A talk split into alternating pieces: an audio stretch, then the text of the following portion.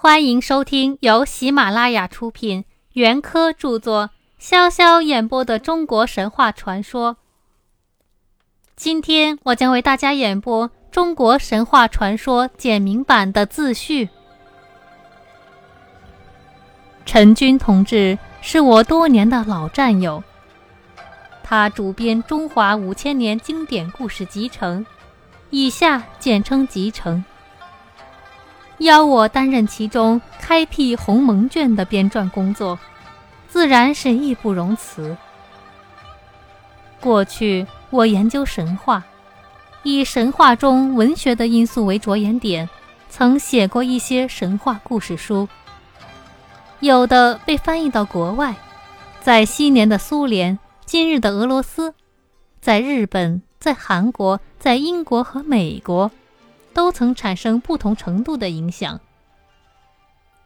这并不表示我有如何成就，只是说明中国神话的魅力，或者套用马克思的一句名言：“永久的魅力开始被世界认知了。”先前被某些不明真相的人错误地认为中国缺乏神话乃至没有神话的时代将一去不复返了。从我广义神话的观点考察，中国神话实在丰富的很，浩若烟海。即使退一万步，回到原始社会去，仍用狭义眼光来看，开辟鸿蒙这一时期的光景，也是气势宏伟、波澜壮阔、奇闻异事层出不穷的，毫不逊色于希腊。罗马、埃及、印度诸文明古国的神话传说，而论其自强不息的刚健、战天斗地的勇武、舍己为人的博大和知其不可为而为之的坚韧，这种种精神是为中国古代神话的特色，比之诸国实在是有过之而并无不及呀。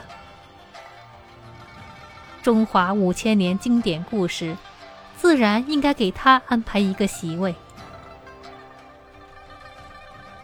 然而，轮到我来做这件工作，却不能不一再踟蹰了。使我踟蹰的事体约有两端：一是我只有一些陈说，并无什么新意；二是中国有五十多个少数民族。各自都有他们开辟鸿蒙的时期，而我的陈说中，除了对苗、瑶等两三个少数民族略有涉猎外，并未将大多数少数民族的神话都糅合进去。由此二者，所以我一再表示希望有更适合的同志来担任。陈军同志大约认为。我过去做过这类工作，是轻车熟路了。加之我又比较熟悉经典，切合经典故事的需要，定要我勉为其难。是的，我多年整理研究神话，车虽肥轻，路却较熟。又因我研究神话，一直是从故纸堆中走出来，强调言必有据。所缀集的故事都得引经据典，排斥无稽妄说。有此二因，我只好勉强的担任下来了。纪云勉强担任，就表示是无力另出机杼，仍只得切割旧文。于是从中国神话传说里切割了一小部分，改造制作成此开辟鸿蒙卷，以应主编的需求。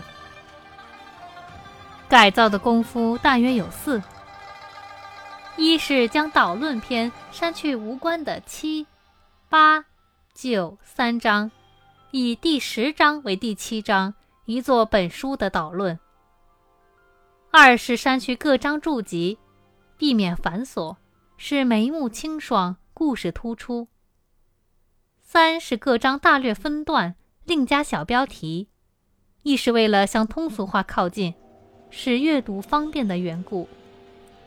四是删去开辟篇第九章，一语篇下，第五、第六、第七章等谈到奇禽异兽和远国异人的地方，以免和集成中的异域灵怪卷重复。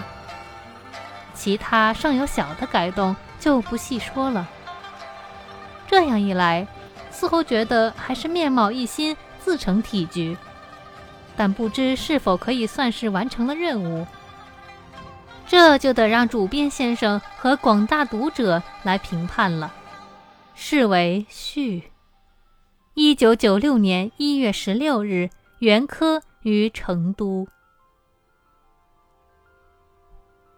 本次的播讲到这里就结束了，我们下期再会。